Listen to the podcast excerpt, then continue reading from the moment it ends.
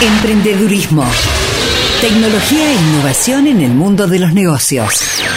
Cecilia Ribeco, en BDG. Hola Ceci, bienvenida. Hola Sergio, ¿cómo estás? ¿Cómo está la audiencia hoy, martes feriado? Bueno, Venimos el- de cadena. Sí, el programa parece un, un micro y más que un programa, porque comenzamos Sí. y 35 más o menos. Eh, bueno, sí, claro, respetamos la cadena Claro. nacional como corresponde, eh, después de la apertura de sesiones eh, y el discurso del presidente Alberto Fernández, y comenzamos este BDG bastante breve, con menos minutos para todos, Ceci, que los habituales. así Sí, que, sí, bueno, el tema Bueno, de hoy... Digo, el tema de hoy también lo podemos seguir la semana que viene. Pero claramente que sí, Sergito. Avanzamos hoy en nuestro tema y lo que nos quede en el tintero lo, lo continuamos la semana que viene. Como, como vos sabés, sí. Sí, sí, Perdón, sí. estoy- no, por favor. Por favor, por favor. No, no, no, no. Yo porque elemento primera. Eh, iba a decir que venís hablando de cómo emprender con poco dinero. La semana anterior nos hablaste, nos diste ejemplos de servicios como por ejemplo eh, animación de fiestas infantiles, eh, asistencia virtual. si tengo una casa, una habitación ociosa en mi casa, tal vez puedo alquilarla para turismo. Y hoy, dentro de esta serie temática, nos eh, comenzás a hablar de productos, ejemplos de productos.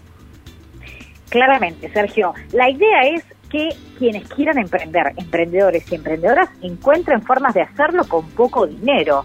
Y cuando hablamos de productos, Sergio, a veces decimos, ¿y por dónde comienzo? Y bueno, la verdad es que siguiendo un poco con la temática que decíamos que han vuelto los eventos, eh, claramente que una alternativa puede ser todo lo que tiene que ver con decoración para fiestas, ¿no es cierto? Si somos hábiles para las manos o podemos hacer algún curso corto en relación a ello. Bueno, hay mucho trabajo en relación a todo lo que tiene que ver con la industria de los eventos, así que hay un tip, ¿no? Desarrollar productos de decoración para fiestas. Por otra parte, Sergio, también todo lo que tiene que ver con la industria, ¿no es cierto?, de lo artesanal, ¿no es cierto? Si nosotros tenemos en casa sabemos hacer algo que nos transmitieron nuestros ancestros, nos gusta la gastronomía o nos gusta la artesanía, podemos desarrollar productos artesanales y sabemos que Rosario es una plaza súper interesante para la venta de todo este tipo de todos este tipo de productos, ¿no es cierto? Estos tipos de productos, porque existen múltiples ferias, espacios para comercializarlos. Eh, Rosario es una ciudad turística, entonces también es interesante pensarlo por ahí. Podemos generar, ¿no es cierto?, productos artesanales que tengan que ver con la ciudad o rescatar, ¿no es cierto?, eh, algunas eh, manualidades, ¿no es cierto?, u oficios que eh, ya están un poco olvidados y de los cuales tal vez nosotros tenemos conocimiento y los podemos poner en valor. Me parece que ha crecido mucho nuestro gusto, nuestra adhesión a los sabores, sabores artesanales, por eso creo que, por ejemplo, pensar en, en panificación casera y vender panes particulares puede ser una, una brecha, una línea que nos genere algunos ingresos, sí. Exactamente, exactamente, y pensando en emprender con muy poco dinero. Y otro negocio, Sergio, con el cual puedes emprender con muy poco dinero, porque hoy un poco la idea era fijarnos en productos, ¿no? Para aquellos emprendedores y emprendedoras que no quieren utilizar la tecnología o no se animan y prefieren empezar por otro lado.